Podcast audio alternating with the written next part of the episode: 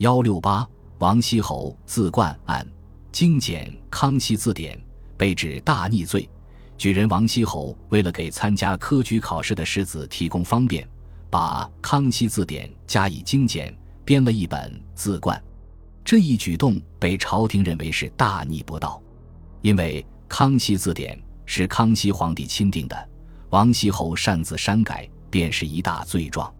何况《字冠》没有为清朝皇帝的名字避讳，构成另一罪状。不但王羲侯遭到严惩，书版。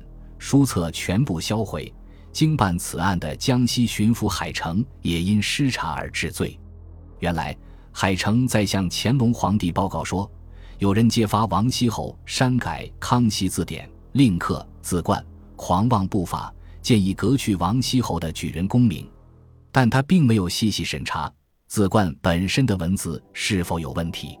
乾隆帝在看了海城的奏折后。又仔细审查了随同奏折附上的字冠，发现，在字冠序文后面的繁例中，王羲侯居然把圣祖、康熙、世宗、雍正的庙会以及玄烨、胤禛、弘历等域名毫无避讳地写出来。乾隆帝认为这是深堪发指、大逆不法之举，应该按照大逆律问罪，同时对江西巡抚海城及去举人的职位的建议大加斥责。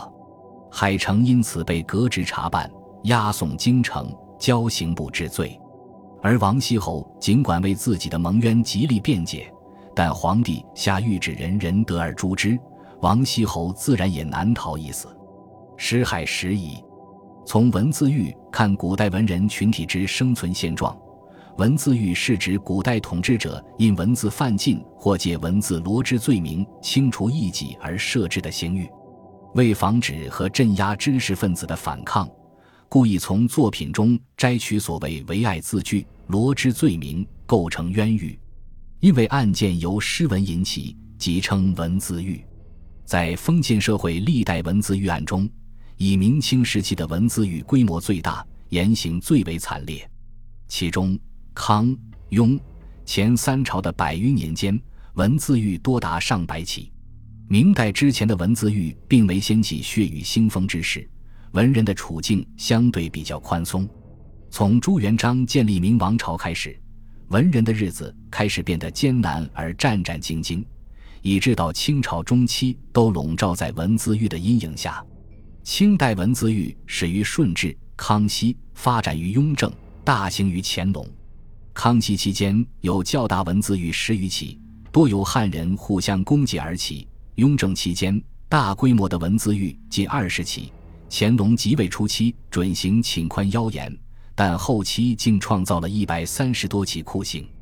清代文字狱之泛滥，实质上有其特殊的历史原因。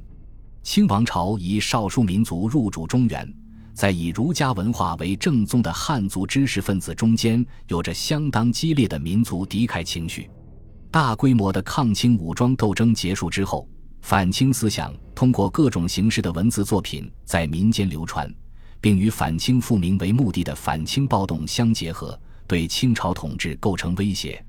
清朝统治者为巩固王权，对明朝留下来的文人一面采取招抚政策，以免对捕服统治者采取严厉镇压，而文字狱就是其中最残酷、最广泛流行的镇压手段。文字狱是巩固封建专制统治的政治措施。文字狱的冤滥、遏制言论、禁锢思想，不仅造成了严重的历史后果，也给古代文人造成了极大的人身伤害。到乾隆末期，清廷已经通过文字狱达到了预期目的。文字狱虽趋于平息，但隐伏着的社会危机却日益加剧。文字狱的时代，文人就只能不以字迹与人交往。即偶有无用稿纸，一笔焚毁。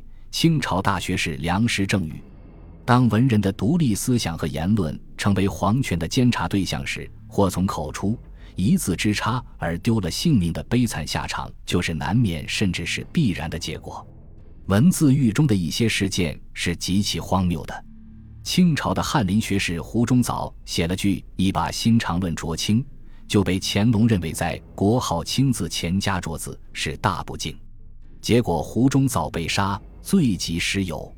徐树奎的一句明朝七诊篇一举去清都，被乾隆帝定为大逆，认为是鼓励人们反清复明。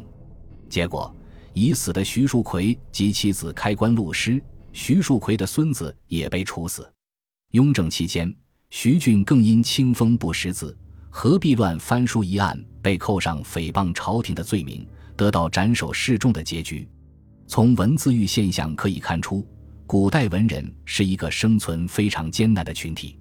封建社会给古代文人的发展空间非常有限，文人所做的职业都要和政治有关，或者需要依赖政治得到发展。